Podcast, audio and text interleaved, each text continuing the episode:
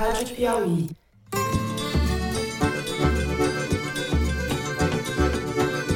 Olá, sejam muito bem-vindos ao Foro de Teresina, podcast de política da revista Piauí. E um dos maiores erros políticos que houve no Rio de Janeiro foi o incentivo às milícias. As milícias foram incentivadas por políticos. Eu, Fernando de Barros e Silva, na minha casa em São Paulo, tenho o prazer de conversar com os meus amigos José Roberto de Toledo. Opa, Fernando! Quero saber se pessoas que discordam do governo foram grampeadas. Juízes, jornalistas, advogados, deputados, por que não? Hoje nós estamos com a Ana Clara Costa, no Rio de Janeiro. Ana Clara, que todos aqui do Foro já conhecem, que já participou de vários episódios, repórter da Piauí. Bem-vinda, Ana Clara, em casa, no Rio de Janeiro. Oi, Fernando. Oi, Toledo. It is important to also recognize the attacks by Hamas did not happen in a vacuum. Mas hoje a nossa abertura vai ser diferente. Hoje é um dia triste para mim e triste para todos nós do foro. A Thaís Bilenque está nos deixando contra a sua, a dela e a nossa vontade. Thaís está saindo da Piauí e hoje ela faz apenas a abertura do programa comigo e com o Toledo. Thaís, eu queria, em primeiro lugar, te agradecer por tudo que você fez e representa para o foro. Agradecer pela dedicação incansável, pelo humor, pela lealdade, pelo talento que você dividiu com a gente, com tantos ouvintes nesses anos todos. E mais do que apenas agradecer, eu queria deixar registrada a minha alegria que foi trabalhar do seu lado. Vou falar então pela última vez. Salve, salve, Thais Bilenque. Salve, salve, Fernando Toledo. Bom, preparei uma coisinha aqui, ainda bem que eu escrevi, porque senão ia ser impossível. Foi lindo fazer o foro e tão transformador.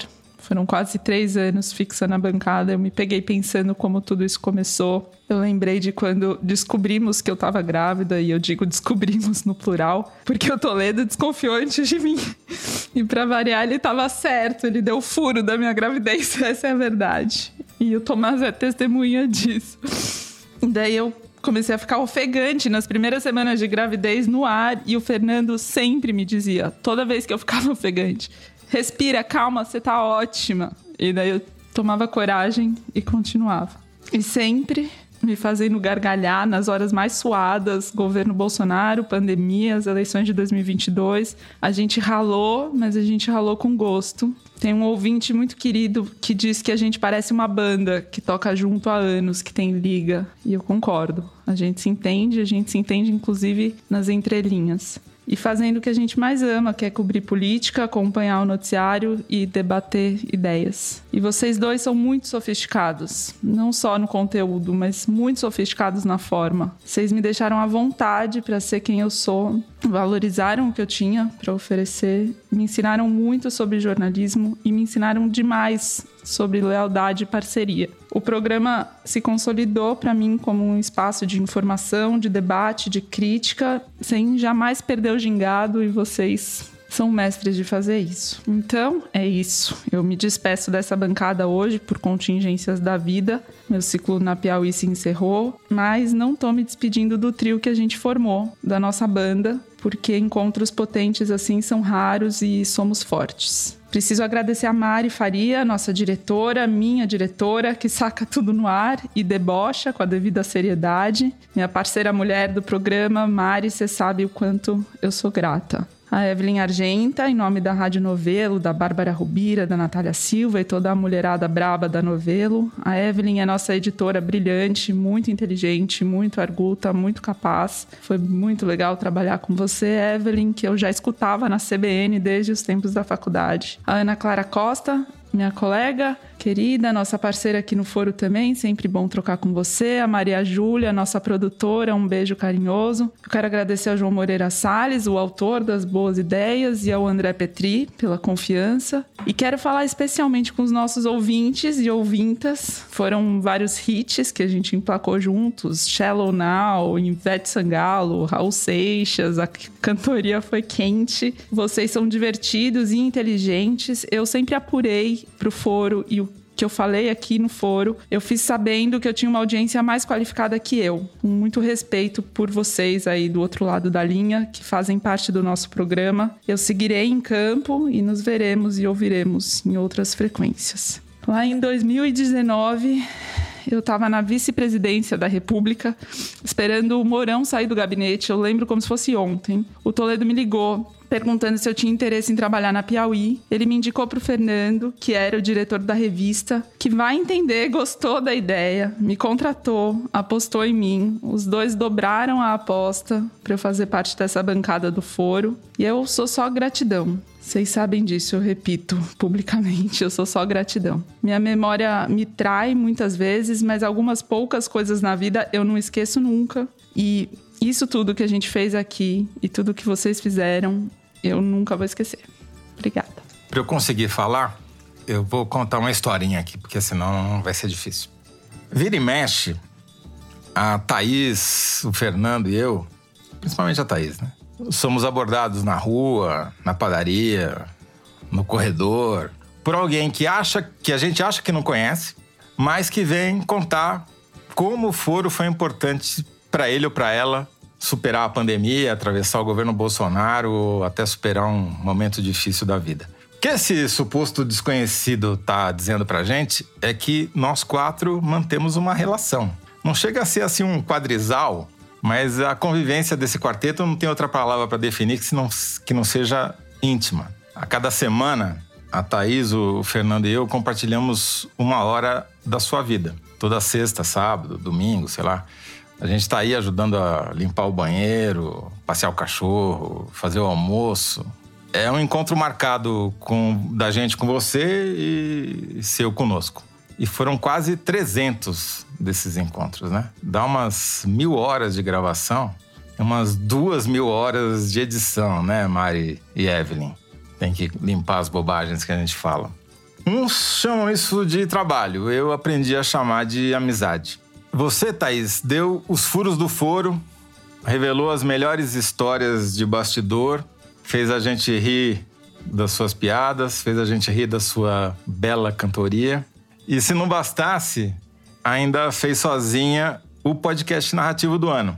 O Alexandre lançou um modelo, um modelo que eu espero que seja copiado por outros podcasts, porque é muito redondo. Por tudo isso, muito obrigado a você, Thaís. Então é isso.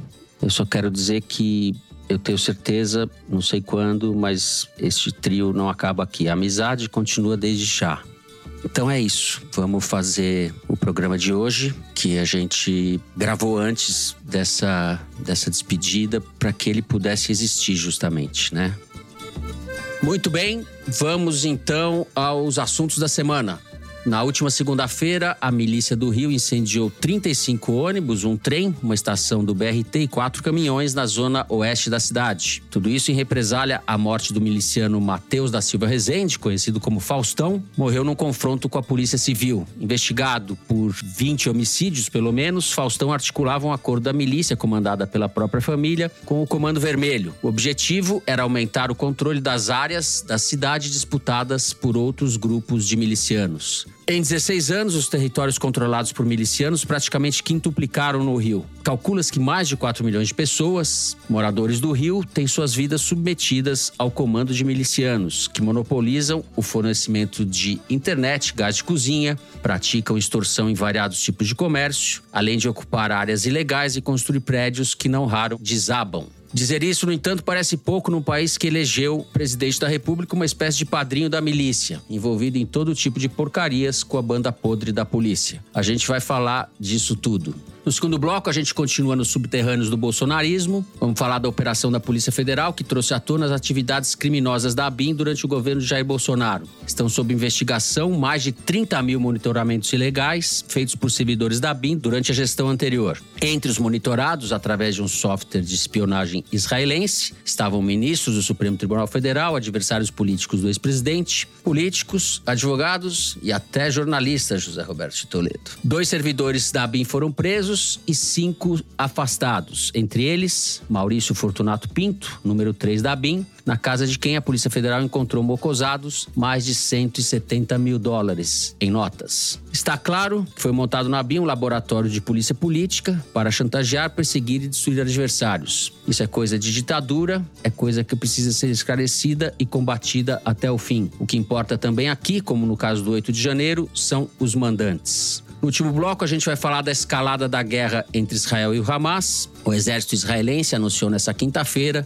que realizou uma operação seletiva durante a madrugada com tanques e infantaria na faixa de Gaza. Essa manobra é parte da preparação para a incursão terrestre no território palestino, que segue sendo devastado. Na véspera dessa operação, o líder do Hezbollah, a milícia que controla o sul do Líbano, se reuniu com lideranças do Hamas e da Jihad Islâmica para acertar a resistência à ofensiva israelense. A gente vai comentar o estado de coisas na região do conflito. São só coisas boas e coisas novas. É isso, vem com a gente.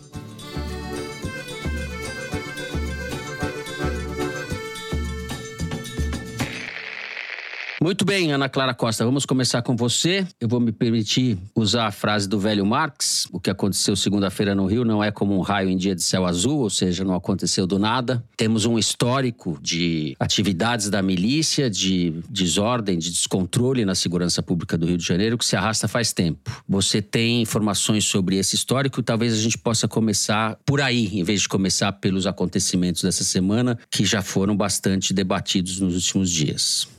Então, Fernando, nas últimas semanas e até no intervalo de alguns poucos meses, eu queria citar alguns crimes que aconteceram no Rio e relacioná-los à polícia. Para falar de um mais recente, a questão da morte dos médicos, né? Por engano na Barra da Tijuca. Quando teve a morte deles, a polícia fez uma mega apreensão no Complexo da Maré, aqui no Rio de Janeiro. E a maior apreensão do dia foram 150 quilos de cocaína que estava na casa de um PM da Ativa. Segundo ponto, recentemente, uma equipe de quatro policiais da Polícia Civil usou a estrutura da polícia para descobrir de onde estava vindo um carregamento de droga do Mato Grosso para o Paraguai, abordou o caminhão, apreendeu, levou esse caminhão para um local no Rio, negociou a carga com os criminosos, escoltou a droga até o morro para ser descarregada e, no caso, eram 16 toneladas de maconha, que é o equivalente a um ano de apreensão de maconha no Rio, não do ano passado, mas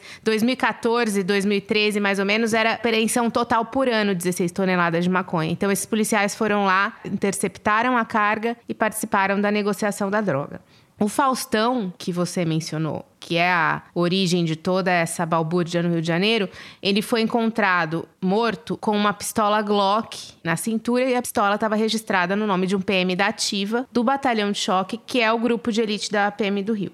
Lembrando um pouco mais para o passado, eu não sei se vocês se recordam, que o Bolsonaro tentou mudar a chefia do Porto de Itaguaí aqui no Rio de Janeiro, que é um dos principais pontos de receptação de contrabando, especialmente esse material usado para fazer a TV clandestina, que é o Gato Net, que é um dos principais negócios da milícia. Então, quando a gente tem um crime como esse acontecendo, a gente pode deixar de olhar tudo que está ao redor dele e tudo liga à polícia. E aí a gente gente tem no Rio de Janeiro uma outra situação completamente inédita, que é o fato de não haver uma Secretaria de Segurança Pública. Vou te dar um exemplo. Quando aconteceu toda essa confusão no Rio de Janeiro na segunda-feira, a Polícia Civil, que foi a que fez a operação contra o Faustão, avisou meio que em cima da hora a PM de que a operação estava sendo feita e convocou a PM para ajudar a conter, dar uma força de retaguarda ali. E a PM simplesmente não foi. Acontece que a Polícia Civil ela não tem atribuição de mandar na PM, né? E nenhuma na outra. Você precisa de um secretário de segurança pública. E no caso não havia um secretário de segurança pública. Então, chegou-se aonde se chegou ali naquele momento porque você não tinha uma articulação, você não tinha uma coordenação. E isso acontece desde o início do governo Witzel, que foi um indivíduo que se elegeu muito com base no voto das polícias. As polícias têm uma força grande no legislativo do Rio, pressionaram e o Witzel Witzel, que se achava muito justiceiro, acho que vocês devem se lembrar, ele na ponte Rio-Niterói comemorando a morte de um bandido que tinha sequestrado ônibus e tal. Justiceiro quis fazer um afago para a demanda das polícias e extinguiu a Secretaria de Segurança Pública achando que ele ia conseguir ser ele mesmo, governador e secretário de Segurança Pública. Ele fracassou em muitas coisas, inclusive nisso. E o Cláudio Castro, que é o sucessor dele, não tem força política nenhuma para mudar isso. E agora, o mais curioso é que o Cláudio Castro, diante do caos, está pedindo ajuda para o Congresso para a mudança na legislação penal para aumentar a pena para esse tipo de crime para 30 anos para o máximo, sendo que o grande negócio das milícias no Rio de Janeiro ele continua intacto, que é o gato net, conforme eu falei, a questão do, do Porto de Itaguaí, que continua recebendo esse tipo de carga.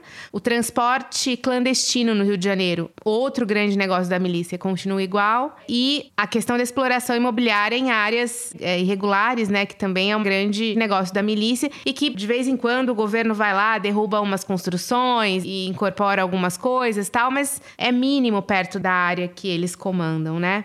E eu estava conversando com o Bruno Langiani. Ele é do Instituto Sou da Paz. É uma ONG que trata de assuntos da segurança pública. E ele me explicou algumas dessas coisas que eu mencionei aqui para vocês. E a gente estava conversando também sobre a própria questão do Faustão, né? Disso ter acontecido agora. Porque vários líderes da milícia foram assassinados nos últimos tempos, né? Meses, anos. O Eco mesmo, que era considerado o grande líder da milícia e nada disso acontecia, né? Essa confusão na cidade não acontecia. E por que que agora com Faustão que aconteceu isso? Porque, assim, na verdade, morre um miliciano e rapidamente não tem vácuo de poder na milícia, no tráfico também não. Então, logo você tem um outro que surge, né? Mas aí, conversando sobre essa reação à morte do Faustão, que foi tão desproporcional em relação a outros líderes que foram assassinados recentemente, o que o Bruno estava dizendo é que uma das hipóteses é que a milícia tenha usado essa convulsão, queima de ônibus e tudo mais, justamente para distrair a polícia que já é desarticulada por si, né? Para que outros líderes fugissem, porque de certa maneira também tá havendo uma certa interferência da Polícia Federal nisso, né? A Polícia Federal tá entrando no assunto e aí você acaba tendo um corpo estranho ali, né? Eles sabem como lidar com a PM e com a Polícia Civil do Rio, mas quando chega a Polícia Federal já é diferente. Então toda essa confusão aconteceu como uma estratégia para distrair mesmo e, e permitir que eles tivessem tempo de fugir. Então assim, esse é o retrato da segurança pública no Rio com o governador Cláudio Castro, herdeiro do Witzel, no poder e sem esquecer que reeleito com mais de 60% dos votos é. no primeiro turno. É, não há segurança pública, né? Tem um arremedo disso. O Estado, Zé, ousou atrapalhar o governo da milícia, é isso? E deu essa confusão. O problema no Rio de Janeiro é mais embaixo, né? Ou mais em cima, porque, na verdade, é uma apropriação do Estado pelo crime, né? O crime no Rio tem mais penetração em todas as instâncias de poder do que na maioria dos estados, se não em todos. E esse modelo inclui se eleger deputados, eleger vereadores, tem influência no poder executivo, tem influência no poder judiciário, ele está sendo exportado para o resto do Brasil. Essa semana, o Senado aprovou o regime de urgência, o projeto de lei orgânica das polícias. Deve ir a voto na semana que vem com, tem tudo para ser aprovado. E é um projeto que praticamente exporta esse modelo. Você não ter um secretário da Segurança Pública e ter, sim, comandantes das polícias civil e militar com relação direta com o governador, porque a lei prevê essa subordinação direta. Então, não só o Rio está se acabando com, pela influência do crime organizado e das, principalmente das milícias no poder, como está exportando esse modelo para o resto do Brasil com o aval do Congresso. Essa lei orgânica das polícias, que está para ser aprovada no Senado, entre outras gracinhas, prevê que todos os oficiais que vão assumir funções de comando e chefia na Polícia Militar têm um bacharelado em Direito, o que exclui a possibilidade de você ter, sei lá, um engenheiro ou qualquer outro profissional de qualquer outra área exercendo função de comando na polícia, por exemplo. É uma cascata de barbaridades e o projeto vai ser aprovado sem oposição do governo, aparentemente, né? O que mostra como falta uma política nacional de segurança. Não adianta, quando acontece um evento dramático como esse que aconteceu essa semana no Rio, o governador pedir intervenção federal, ajuda do Exército, escambau a quatro. Porque isso não resolve absolutamente nada, só agrava o problema, né? O Exército já está suficientemente contaminado pelo crime organizado, haja vista o roubo de metralhadoras capazes de perfurar blindagem e derrubar helicóptero de dentro do arsenal do uhum. exército, por soldados do exército. Roubo em São Paulo, metralhadoras que boa parte estavam sendo comercializadas no Rio. É, e para o crime organizado de modo geral. O arsenal não é do exército, é o arsenal do crime organizado. Tá lá, deixa aí por enquanto, toma conta para mim, daqui a pouco eu pego. Então, assim, envolver o exército em função de segurança é pedir para contaminar ainda mais o exército, porque é óbvio que essa vai ser a consequência, sem contar que eles não têm competência para isso. Eles são treinados para matar, como fizeram com aquela família dentro de um carro no Rio de Janeiro também. Então, eu tô cada vez mais pessimista em relação a isso, porque não é que só o Rio de Janeiro está esse caos e piorando o modelo do Rio está sendo exportado para o resto do Brasil. Nessa lei orgânica que está para ser aprovada, o militar que tomar posse como suplente será agregado ao respectivo quadro, diz aqui o texto da lei, enquanto perdurar um mandato temporário, devendo optar por uma das remunerações. O afastamento com a agregação previstos neste artigo somente serão remunerados nos prazos fixados na legislação eleitoral. Parará, parará, parará. Ou seja, a, aparentemente dificulta a vida dos policiais e militares para entrar na política, mas ele cria, através do suplente, um mecanismo de retroalimentação, o cara entra e sai, entendeu?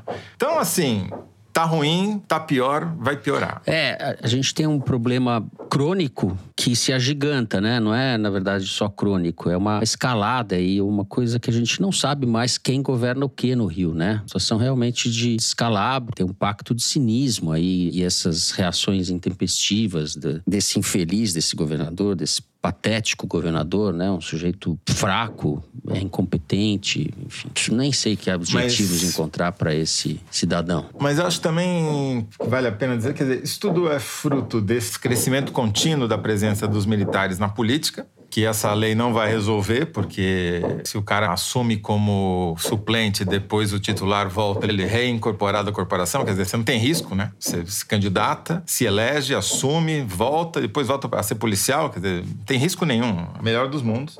Não tem supervisão, porque não tem mais secretário da segurança. Os responsáveis por fazer a fiscalização têm que ser militares. Então, quer dizer, você não tem supervisão nenhuma. É o mesmo problema da BIM que nós vamos falar no segundo bloco.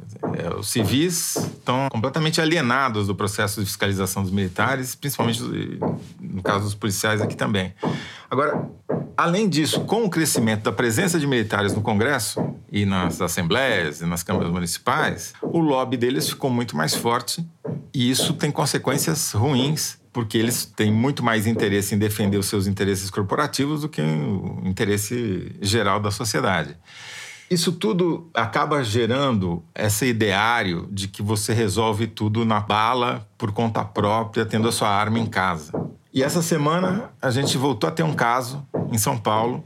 não vou entrar em detalhes aqui, porque a gente sabe que quanto mais você fala, mais você estimula a que esses casos, essas ações sejam copiadas, mas que conta ali é que o estudante usou uma arma do pai que estava registrada, uma arma que ele comprou e registrou e estava em casa e para matar colegas na escola. Não é a primeira vez que isso acontece e a tendência é ter cada vez mais, já visto que aconteceu agora nos Estados Unidos, quer dizer, quanto mais armas você tem, mais mortes você vai ter. E o Fórum Brasileiro de Segurança Pública ainda não concluiu, mas está concluindo uma pesquisa. E ontem, conversando com o Renato Sérgio de Lima, que é o presidente do Fórum Brasileiro de Segurança Pública, ele estava me adiantando que eles fizeram uma pesquisa em parceria com o MEC, né, o Ministério da Educação, e o INEP, que é um instituto do MEC que cuida das estatísticas escolares, junto a diretores de escolas do Brasil inteiro. E os resultados preliminares, que ainda estão em fase de checagem, sugerem que ao longo de um ano houve mais de 3 mil ataques ou ameaças de ataques violentos dentro de escolas, o que significa oito ataques ou uma tentativa de ataque a cada dia. O que mostra que não é um problema localizado, não é um problema de um aluno ou de outro aluno, é um problema de cultura, é um, um problema que a sociedade brasileira, diante de um conflito, pensa que a única maneira de resolver esse conflito é uma solução extremamente violenta, matando alguém. Então, não é que falta um Ministério da Segurança Pública, falta uma política de segurança pública para o Brasil inteiro. Claro, é responsabilidade dos estados e eles é que estão se omitindo mais nesse caso, mas o governo federal ainda não encontrou um rumo nessa área. É isso. E ficam ali as UPPs, esqueletos das UPPs, né? Fingindo que ainda existe alguma política de segurança no Rio. Então é isso, a gente encerra o primeiro bloco do programa. Vamos para um rápido intervalo comercial. No segundo bloco, vamos falar das estripulias da ABIN. Já voltamos.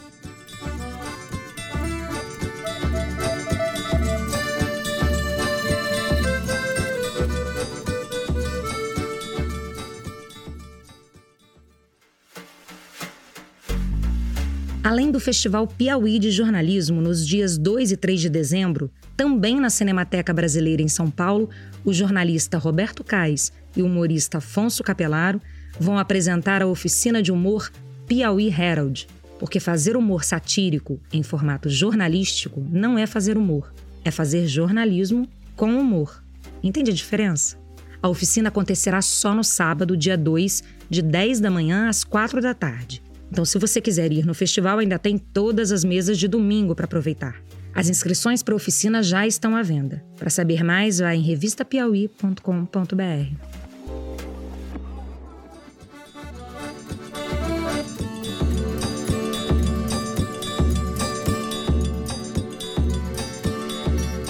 Muito bem, o assunto é a BIM. Eu vou começar, Zé, lembrando aquela reunião de 2020, reunião ministerial que veio à tona por causa do Sérgio Moro, quando ele saiu do governo Bolsonaro. Bolsonaro, naquela reunião, disse que os sistemas de informação, o meu funciona, o meu particular funciona, o que tem oficialmente desinforma. E daí ele disse que preferia não ter informação a ser desinformado em cima de informações que eu tenho. Seis dias depois dessa reunião, o Bolsonaro tentou nomear o Alexandre Ramagem, que comandava a BIM, para o comando da Polícia Federal. O Alexandre de Moraes, como todos sabem, o impediu de fazer isso. Podemos começar pelo Alexandre Ramagem? Vou começar antes, Fernando. Vou começar pela existência da ABIN. A ABIN é um órgão opaco, que ninguém sabe para que serve e que se esconde no manto do secretismo, ou seja, tudo que ela faz é secreto, para cometer barbaridades. Se fechar a ABIN hoje, o Brasil tem uma enorme economia, não só financeira, como vai melhorar a vida dos brasileiros, não vai piorar. Mas aquele tipo de entulho autoritário que sobrou da ditadura, né? a bem a herdeira do SNI, o Serviço Nacional de Informações, que a gente não consegue se livrar, como as polícias militares. Né? Essa história é exemplar disso, porque ela começa ainda no governo Temer. Durante o governo Temer, uma empresa israelense grande, que fatura 300 milhões de dólares por ano, vendendo plataformas de informação. Eu ia dizer, vencer uma licitação, mas eu estaria sendo injusto, porque não houve licitação. Ela ganhou um contrato da ABIN para vender esse software chamado First Mile, que captura os metadados que são trocados entre os aparelhos celulares e as torres de telefonia celular, ele não tem acesso ao conteúdo das conversas, mas ele sabe quem conversou com a torre, onde essa pessoa estava, tem a data, tem uma hora. Então, com esses metadados, é possível saber se aquele aparelho estava onde, foi do ponto A para o ponto B, em que horário isso aconteceu. Se você estiver monitorando como o software permite 10 mil números de celular ao mesmo tempo, você pode até saber se dois celulares se encontraram em algum momento, o que é muito mais do que a BIM é capaz de fazer, né? Porque a BIM é aquela entidade secreta de espionagem que usa a imprensa para fazer os seus relatórios. Né? Além de já ser um escândalo a BIM comprar esse software sem licitação para espionar até 10 mil pessoas simultaneamente, sem ordem judicial, dois funcionários da BIM, que por incrível que pareça, têm currículo publicado no LinkedIn e ficam fazendo propaganda dos seus serviços, das suas palestras, das suas viagens. Esses dois sujeitos simplesmente constituíram uma empresa, o que é proibido por lei para funcionário público, e foram disputar um pregão no exército para vender as informações que eles obtinham através da ABIN. É inacreditável essa história. É inacreditável. E eles foram protegidos durante a gestão desse ramagem que você falou, no governo Bolsonaro já, uma investigação que foi aberta contra eles por, obviamente, estarem cometendo vários crimes contra o funcionalismo público, pedindo o afastamento deles. E o Ramagem fez de tudo para que essa investigação não prosperasse.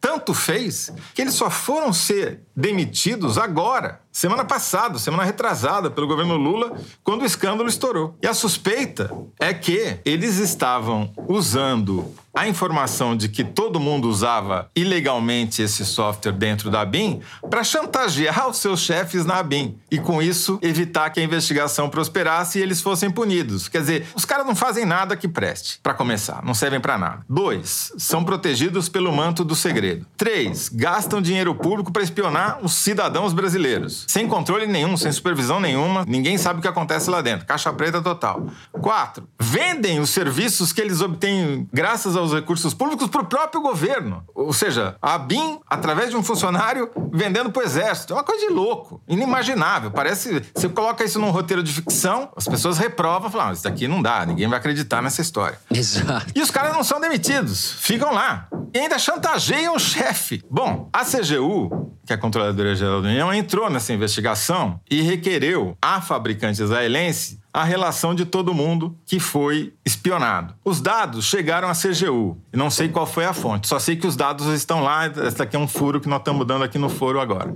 E eles estão investigando quem foram as pessoas espionadas e o objetivo é chegar no mandante. A Polícia Federal também está fazendo isso, mas eu acho que nesse caso é muito importante que a CGU esteja envolvida.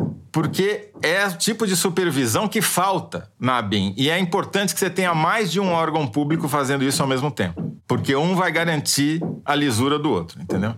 Esse caso, ele vai crescer muito, porque as pessoas pouco interessa se tinha jornalista ou não tinha jornalista, aliás, Depois né? você conta pra gente, Zé.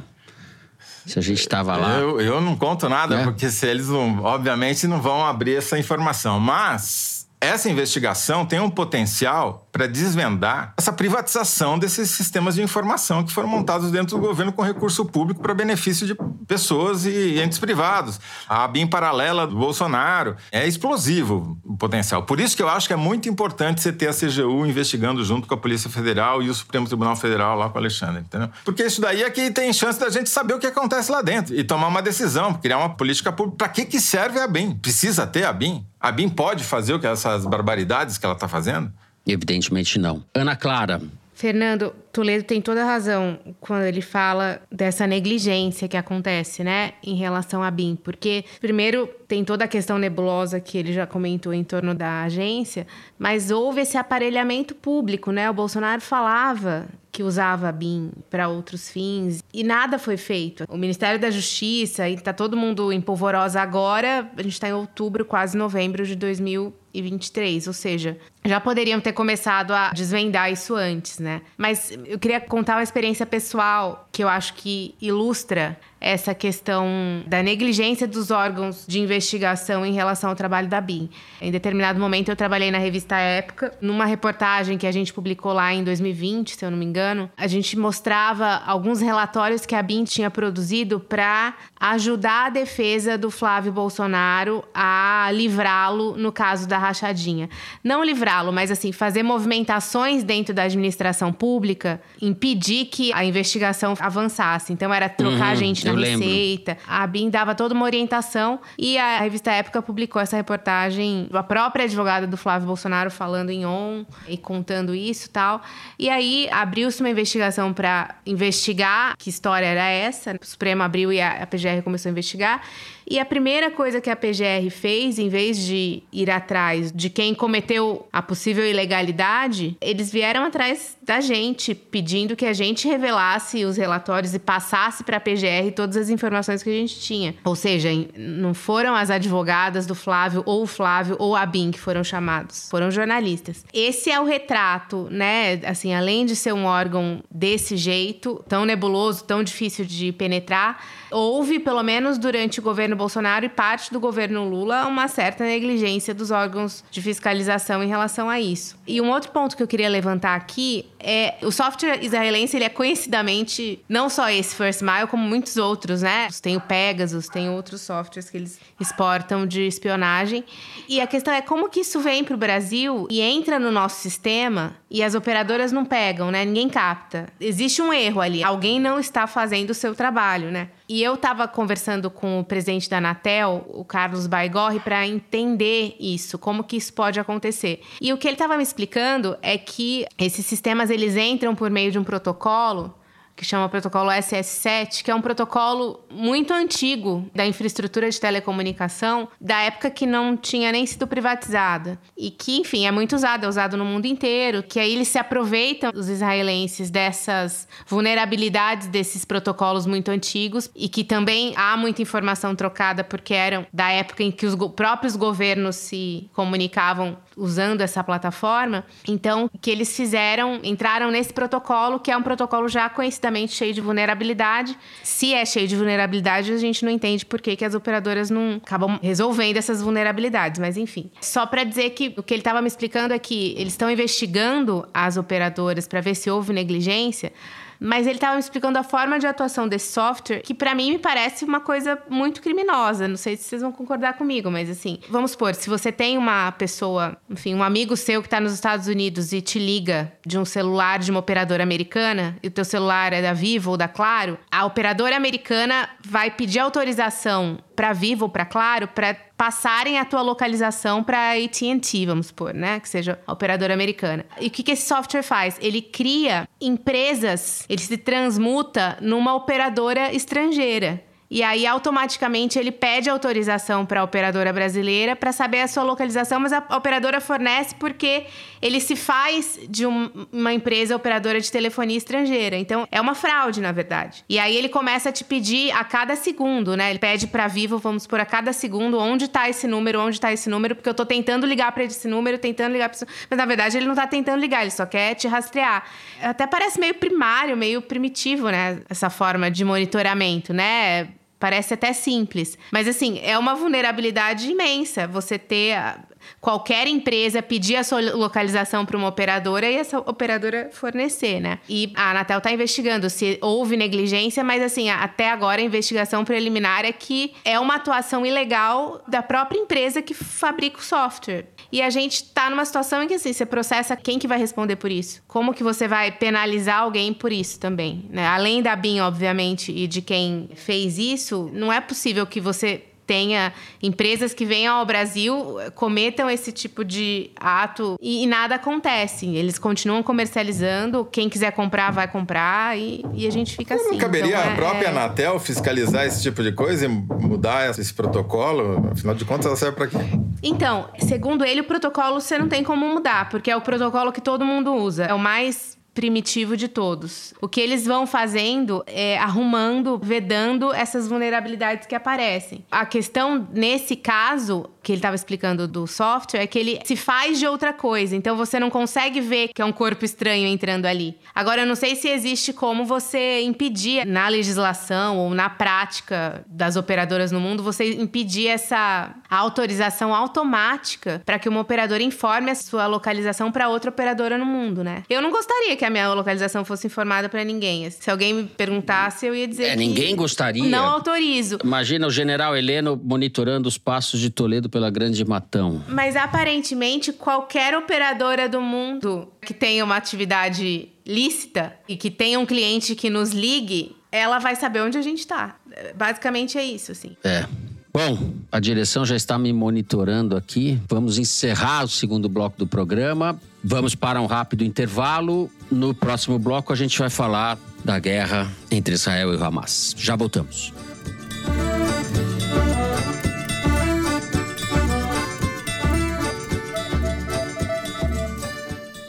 Ministério da Cultura, Itaú e Petrobras apresentam 47ª Mostra Internacional de Cinema em São Paulo. De 19 de outubro a 1 de novembro, o cinema faz a festa. Um mundo de filmes para você. Consulte a programação em mostra.org e participe. Parceria Sesc. Patrocínio SP Cine. Copatrocínio Desenvolve SP. Apoio Ancine, Projeto Paradiso e Instituto Galo da Manhã.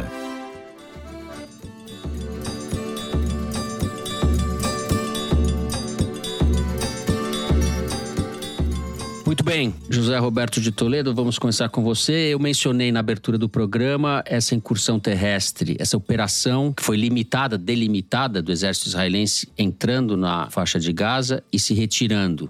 Queria que você comentasse, porque a gente está há duas semanas na expectativa anunciada, porque o governo, o próprio Netanyahu, tem, tem feito questão de anunciar que haverá a invasão terrestre da faixa de Gaza. Até agora não aconteceu, de fato. É, problema qual que é? Começando lá do começo. O objetivo declarado do governo israelense é acabar com Hamas foi o autor dos ataques que mataram mais judeus num dia só do que qualquer outro evento desde o Holocausto. Né? Para fazer isso, não basta fazer esse monte de ataques aéreos que eles têm feito diariamente, permanentemente contra Gaza, né? destruindo bairros inteiros. Ninguém sabe quantas pessoas exatamente morreram nesses ataques, mas as estimativas que não, a gente não, infelizmente não tem como checar, porque não tem fontes independentes, mas a Ministério da Saúde Gaza ali fala em mais de 6 mil mortos e tem um monte de gente debaixo dos escombros dos prédios que foram destruídos. Então, é uma contabilidade mórbida que é muito difícil de fazer. De qualquer maneira, também Israel não matava tantos palestinos, talvez desde sempre, né? Num período de tempo tão curto. Então, uma guerra que quem está pagando são civis, isso tende a aumentar se houver essa invasão por terra das forças israelenses ao território palestino, na faixa de Gaza. E por que, que os ataques aéreos não bastam? Né? O Hamas construiu, ao longo dos últimos anos, uma rede de túneis que estima-se, o noticiário fala em mais de 500 quilômetros de túneis dentro da faixa de Gaza e através da faixa de Gaza também. Né? Os ataques israelenses visam os pontos de, supostamente de onde saíram os mísseis que atacaram o território israelense, mas também tentam destruir essa rede de túneis. Só que, obviamente, do ar é muito mais difícil você conseguir atacar um túnel. Né? Então, para cumprir a promessa de Israel, que teve a sua imagem de invulnerabilidade destruída pelo ataque do Hamas, e para restituir poder de dissuasão sobre os seus inimigos, Israel considera essencial fazer esse ataque. Para isso, ele começou fazendo esse bombardeio constante aí, com essa quantidade absurda de mortes de civis, e fechou o acesso à água, comida e energia na faixa de Gaza, o que constitui um crime de guerra. Além de obrigar as populações civis a se moverem do norte para o sul da faixa de Gaza, justamente para limpar a área, para eles fazerem essa invasão com menos gente pela frente, o que também é um crime de guerra você obrigar populações civis a se deslocarem em massa dessa maneira. Vamos lembrar, a faixa de Gaza é mais ou menos um retângulo de 10 quilômetros por 40.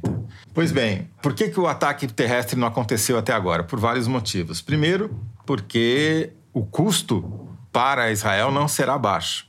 É uma guerra porta a porta, casa a casa, prédio a prédio, em que o Hamas obviamente se preparou para ela tem essa rede de túneis que permitem que os guerrilheiros do Hamas saiam e entrem e surpreendam, façam emboscadas aos israelenses quando eles entrarem lá. Não é uma coisa que você entra lá com um tanque invulnerável, matando todo mundo sem que você sofra baixa. Muito diferente disso. Então, tem esse custo que eles estão medindo. Segundo, tem a questão dos reféns, né? Tem cerca de 200 reféns mantidos pelo Hamas, foram libertados quatro até agora, que podem ser mortos em represália ao ataque.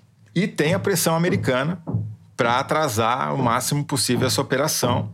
Os Estados Unidos mandaram um general dos Marines lá, que é são os fuzileiros navais americanos, para assessorar Israel nessa invasão.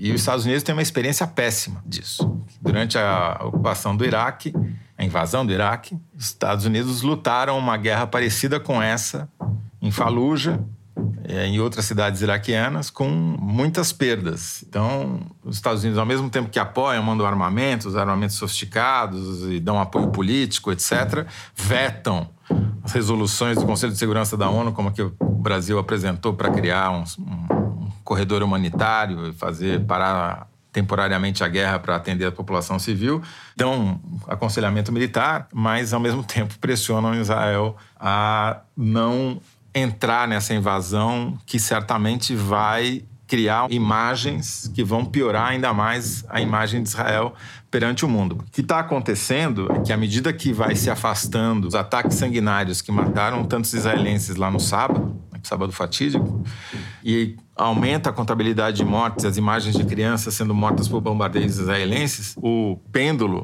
da opinião pública internacional vai saindo da simpatia pelas mortes causadas pelo Hamas e vai indo em direção aos palestinos que estão sendo vitimados pelos ataques israelenses. Então, isso tudo é um cálculo político que é também característico do Benjamin Netanyahu, que é sempre postergar uma decisão importante. É uma característica pessoal dele que os analistas vivem mencionando. Então, tudo isso gera essa expectativa e esse atraso, né, essa demora para constituir essa invasão, que idealmente não viria, mas tudo indica que vai vir. O governo brasileiro, através do Lula, ontem, subiu o tom chamou de genocídio, Lula chamou de genocídio que está acontecendo na Palestina. E é uma maneira não só de expressar a indignação pessoal dele, mas também de pressionar para que abra a fronteira entre o, a faixa de Gaza e o Egito para que os brasileiros que estão presos dentro da faixa de Gaza possam ser resgatados. E aí é uma pressão não só a Israel, mas também ao Egito, né? Porque o Egito não abre essa porta porque teme que, bom, tudo bem, eu abro para o Brasil, mas tem não sei quantos mil outros estrangeiros lá, além de 2 milhões de palestinos. Se eu abrir para um, pode ser que saiam muitos mais do que eu gostaria que saíssem. Não só palestinos, como também terroristas do Hamas. Então, é uma situação muito, muito, muito difícil. Está no impasse, mas eu acho que a Ana Clara tem mais informações. Exatamente, eu ia falar exatamente esse ponto com a Ana Clara. Você apurou as últimas movimentações do governo brasileiro. Conta pra gente, Ana Clara. Bom, o presidente Lula está numa atividade intensa de ligações para lideranças do Oriente Médio para tentar aumentar a pressão para que haja uma solução para a liberação dos brasileiros que estão em Gaza. Hoje, o Catar e a Turquia e o Irã, claro, são talvez os únicos países que têm uma razoável interlocução com Hamas, digamos, hoje, né? Tanto que no caso da liberação das duas americanas, tudo foi feito pelo Catar, então existe um diálogo ali que os outros países não têm. Então o presidente Lula falou pela primeira vez, ele já tinha falado com Emirados Árabes, já tinha falado com o Irã também, com o Egito ele está em contato direto, mas falou pela primeira vez com o Emir do Catar, o Tamim bin Ahmad Al-Thani, justamente para tentar aumentar essa pressão para que uma solução seja encontrada. E os problemas para que essa solução seja encontrada, eles continuam os mesmos, que são: Israel não se compromete a não bombardear a área sul da faixa de Gaza, que é a área por onde passariam os estrangeiros que sairiam pelo Egito. Então, precisaria que Israel firmasse um compromisso, um acordo com o Egito em que ela se comprometesse a não fazer isso e ela não está querendo se comprometer porque ela teme que nessa passagem de estrangeiros para o Egito os líderes do Hamas passem também. Então, esse é um impasse que continua sem solução. Da parte do Egito, ele aceita que a passagem seja aberta, mas ele também só quer que passem os estrangeiros, ele não quer que passem os palestinos, porque eles temem que haja uma debandada de palestinos para o Egito, é uma quantidade de pessoas que o Egito não tem a condição de abrigar. E aí, até conversando com um diplomata, falou em off comigo e está muito por dentro da situação, na semana passada, alguns países europeus questionaram o Egito, né? De por que, que você não recebe essas pessoas, né? E que o presidente do Egito disse: se eu, claro, né? Da forma diplomática de se dizer, não como eu estou dizendo aqui, mas que ele disse: se vocês não querem receber os refugiados que vêm de países da África, de países do Oriente Médio também que chegam na Europa, quem são vocês para dizerem para eu aceitar os palestinos, né? E vocês que são muito mais desenvolvidos, têm muito mais emprego, recursos do Estado, etc., do que a gente aqui. Houve essa conversa na semana passada em que a Europa pressionou o Egito a receber. Então, o Egito ele quer receber só os estrangeiros, né? ele não quer receber os palestinos. Esse é um ponto. E tem uma questão também da parte do Egito que é a seguinte: eles temem que um efeito colateral de todos esses ataques de Israel à faixa de Gaza seja a anexação do território e a limpeza, muito entre aspas, né? essa limpeza étnica, muito entre aspas, você tirar os palestinos de lá e, e resolver esse problema para Israel, digamos, né? Esse problema histórico ali da faixa de Gaza.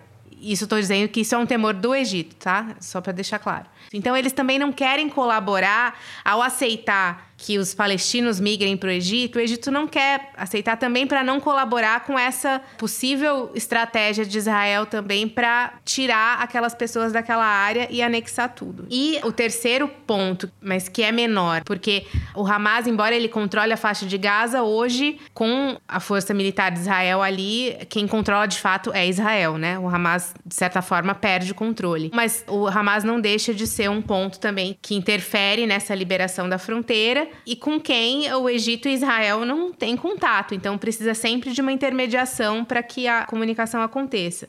E conversando, enfim, com assessores do presidente Lula para questões internacionais, eles estavam comentando que falta no mundo hoje, e eu vou falar uma coisa que parece um clichê, né? Falta uma liderança mundial. Isso, isso é falado há sei lá quantas décadas, né? De que falta, falta, falta. Mas a verdade é que os países europeus estão cada um com seus próprios problemas e politicamente degringolando também Reino Unido. Se você pegar a situação política do Reino Unido, Alemanha, França, você não tem uma figura ali que consiga atuar na mediação. O Biden tem os próprios problemas dele e está totalmente conectado a Israel, então não tem a isenção que uma figura como essa precisaria ter. É, o Biden não tem legitimidade para ser esse líder mundial, né? Os Estados Unidos não tem. E o Biden não tem outras coisas também, porque todo mundo comentou, ficou preocupado com o estado de. com a letargia do Biden, né? Naquela entrevista que ele deu no avião depois de ter feito a visita a Israel, né? Tava mais lento do que eu agora aqui falando isso. Mas vamos voltar. Bom, não, e aí falta também no próprio Oriente Médio essa figura. Até uma dessas fontes estava comentando comigo que, por exemplo, o próprio líder da autoridade palestina, ele foi se desgastando ao longo do tempo também. Eles consideram que ele é mais fraco politicamente do que o Yasser Arafat, por exemplo. Conseguia ter um diálogo maior com todo mundo, conseguia ser ouvido. Então, que isso é um ponto que deixa a situação que a gente vive hoje um caos completo. Você não tem ninguém para olhar a big picture, assim, a floresta, né? E até o Celso Amorim tava vendo uma entrevista que ele deu, achei até curioso, né? Que ele fala que falta um Kissinger. Achei curioso. Celso ele, Amorim falou ele... falta um Kissinger. É, achei contraditório, mas enfim a situação tá meio que num impasse, né? Assim, o que, que vai resolver esse impasse dessas forças contra a liberação dessas pessoas? E você pergunta para as pessoas do governo, eles falam que ah, a gente espera que amanhã abra, a gente espera que domingo abra. Você fala com embaixadores da região, ah, a gente está na expectativa de que sábado abra. É todo dia uma expectativa de que abra, mas assim, na verdade não está na mão de nenhum deles e as pessoas que podem arbitrar sobre isso não estão dando nenhum indício de que vão ceder. E nesse caso, alguém vai ter que ceder, seja Perfeito. o Egito seja Israel. Uhum, perfeito. Zé, para arrematar que já estamos no tempo, por favor. A gente já falou na semana passada que o risco de esse conflito sair da faixa de Gaza e se expandir para toda a região com consequências potencialmente catastróficas, não só para a economia mundial, mas para o mundo de modo geral, elas aumentaram a consequência que eu não mencionei, talvez a mais importante de uma invasão por terra de Israel, é Israel abrir uma frente de guerra também contra o Hezbollah no norte, né, no norte de Israel, sul do Líbano. Outros atores entrarem no conflito. Hoje o Irã faz guerra por proxy, né, usa o Hamas e o Hezbollah como seus proxies para guerra, mas podem eventualmente entrar diretamente. A Síria já virou alvo das Força Aérea Israelense tem seus aeroportos bombardeados. Enfim, o, o risco de virar um conflito regional é muito grande e aí com consequências que não dá nem para prever. É isso. A gente vai encerrar esse terceiro bloco do programa. Vamos fazer um rápido intervalo e depois do intervalo temos Kinder Ovo. Já voltamos.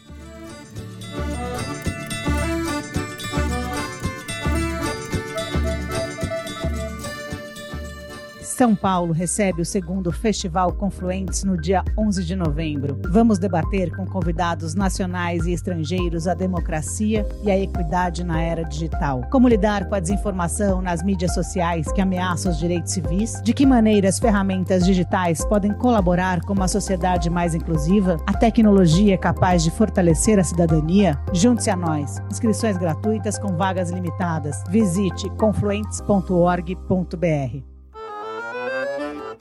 Muito bem, voltamos. Momento Kinder Ovo.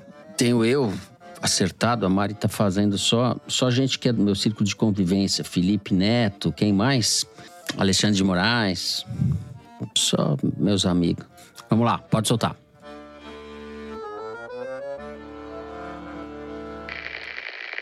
Que uma vez fizeram uma reunião com um artista Fernanda famoso, Torres. chamaram o Dallagnol. Eu falei, vocês vão à reunião com este canalha? Paula Lavigne. "Quê? Você acha? Eu falei, gente, vocês não estão vendo o que eles estão fazendo na Lava Jato? Ah, não ia acertar. É a atriz e ex-deputada pelo PT e pelo MDB, Beth Mendes. Em entrevista Nossa, a nunca. Hildegard Angel. Nossa, mas nunca, nunca. Beth Mendes, ah, foi quase. Paula Lavigne, Fernanda Torres, foi quase. Caramba, isso é. Nossa. Você Pô, tirou, você dificultou. Que isso, É. cara? Muito bem, fracasso total. Está registrado, Beth Mendes, fracasso total. A produção desse- nessa semana dificultou as coisas. Foi a pegadinha do Faustão, não o que morreu, o outro Faustão, né? Pegadinha não, do todo, Faustão. todo respeito pela Beth Mendes, mas assim, a gente É. não ouve a voz dela todo dia, Sim. entendeu? Então você julgar que ela. A conclusão desse Kinder Ovo é que nós não usamos black tie. Não usamos black. É, boa, boa lembrança. Boa lembrança. Essa, essa aí, as jovens gerações, e nem tão jovens assim, basta ter, não, não, vão, não vão saber. Mas enfim, vocês vão, vão no Google para entender a referência do Toledo. Vamos para um rápido intervalo, então, antes do Correio Elegante. Já voltamos.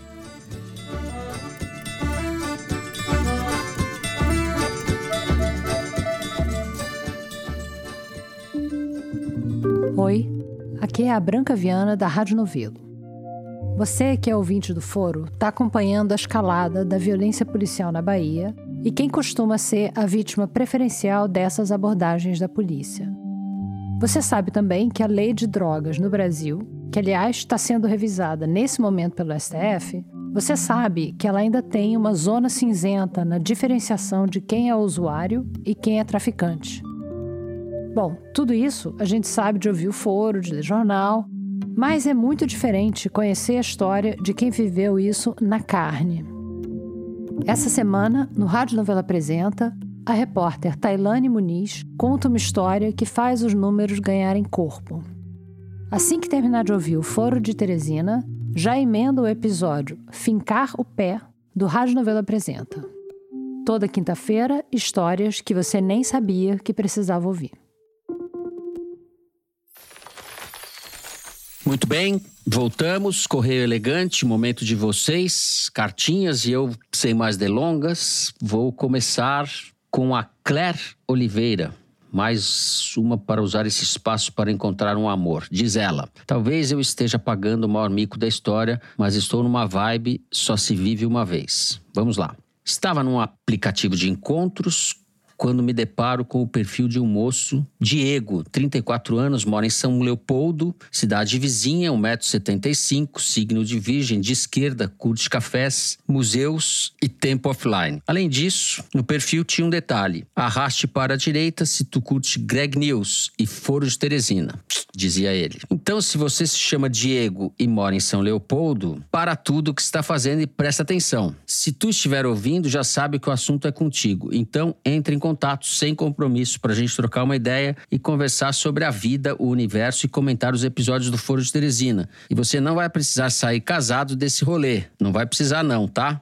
Ela diz: No mínimo, no mínimo, vai ter uma amiga para te acompanhar em eventos culturais e conversar sobre os nossos podcasts favoritos. Manda direct no Instagram e bora tomar esse café. Daí termina a Clara aqui. Bem, vergonha passada, hora de dizer que vocês fazem um excelente e necessário trabalho. Abraços. Clara, eu espero, depois dessa cantada maravilhosa, espero que o Diego tome mais do que um café com você. Tá esperando o quê, Diego? A BIM não vai, mas tem dois funcionários que tem uma empresa que podem vender serviços para você. É uma mulher de atitude, gostei. A Renata Paz mandou o seguinte recado: Minha mãe Simone descobriu o foro esse ano e desde então sempre está cantarolando a melodia tema. Ela é dessas pessoas que tem uma alegria contagiante, que, como ela mesma diz, não deixa a peteca cair. Tenho um orgulho imenso dela, que foi mãe solteira nos anos 80 e se mudou sozinha para Londres aos 36 anos para conquistar sua independência e todos os nossos sonhos da época. É um exemplo de coragem, tenacidade e honestidade. Que sorte a minha. Ela completou 60 anos no dia 22 de outubro e não poderia deixar de passar essa oportunidade. Um beijo enorme para a mãe que eu amo tanto e que agora é uma Teresiner. Um beijo para Simone, feliz aniversário e um beijo para Renata, filha, orgulhosa. A Ana Carolina Garret, do Recife, tá fazendo uma viagem do tempo. Nos últimos meses comecei a escutar o foro, mas ao invés de escutar os mais novos, decidi começar pelo primeiro episódio. Escrevo depois de acabar de ouvir o episódio 52, Nossa. que é o primeiro episódio do segundo ano do foro, e não sei nem se o quadro Correio Elegante ainda existe ou se tem o mesmo nome, mas queria mandar um beijo para o meu eu do futuro. Mais adiante, vou adorar ouvir o que vocês têm a dizer sobre a minha loucura de escutar episódios de 2018. Tenho adorado essa jornada, que é como escutar uma história recente da política brasileira, já sabendo o que aconteceu com as previsões de vocês. Adoro o programa, estou ansiosa pelos próximos 200 episódios que ainda estão por vir. Caramba, essa, essa é guerreira, gente. Vai fazer é guerreira, guerreira. vai fazer a sessão erramos. Você pode criar a sessão erramos no foro, que nem tem na Folha, né? Por nossas previsões. Toledo não, que o Toledo é bom de previsão. Eu que erro tudo. Toledo prevê bem o Eu passado, né, prevejo, Toledo? eu prevejo que o futuro será uma repetição do passado. É, exato. Mas acho que alguém já disse isso antes. Muito bem, a gente termina assim o programa de hoje. Se você gostou, não deixe de dar cinco estrelas pra gente no Spotify. Segue no Apple Podcast, na Amazon Music, favorita na Deezer. Se inscreva no Google Podcast, no Castbox ou no YouTube. O Foro de Teresina é uma produção da Rádio Novelo para a revista Piauí, com a coordenação geral da Evelyn Argenta. A direção é da Mari Faria e a produção da Maria Júlia Vieira. O apoio de produção é da Bárbara Rubira, a edição é da Evelyn Argenta e do Thiago Picado. A finalização e a mixagem são do Luiz Rodrigues e do João Jabassi, do Pipoca Sound. Jabassi, que é também o intérprete da nossa melodia tema, composta por Vânia Salles e Beto Boreno. Nossa coordenação digital é da Bia Ribeiro, a checagem do programa é da Marcela Ramos. A ilustração no site do Fernando Carval. O foro foi gravado nas nossas casas e eu me despeço aqui dos meus amigos, José Roberto de Toledo. Tchau, Toledo. Ademã, Fernando. Ademã e Ana Clara Costa. Tchau, Ana Clara. Tchau, Fernando. Tchau, Toledo. Até a próxima. Tchau. É isso, gente. Uma ótima semana a todos. Até semana que vem.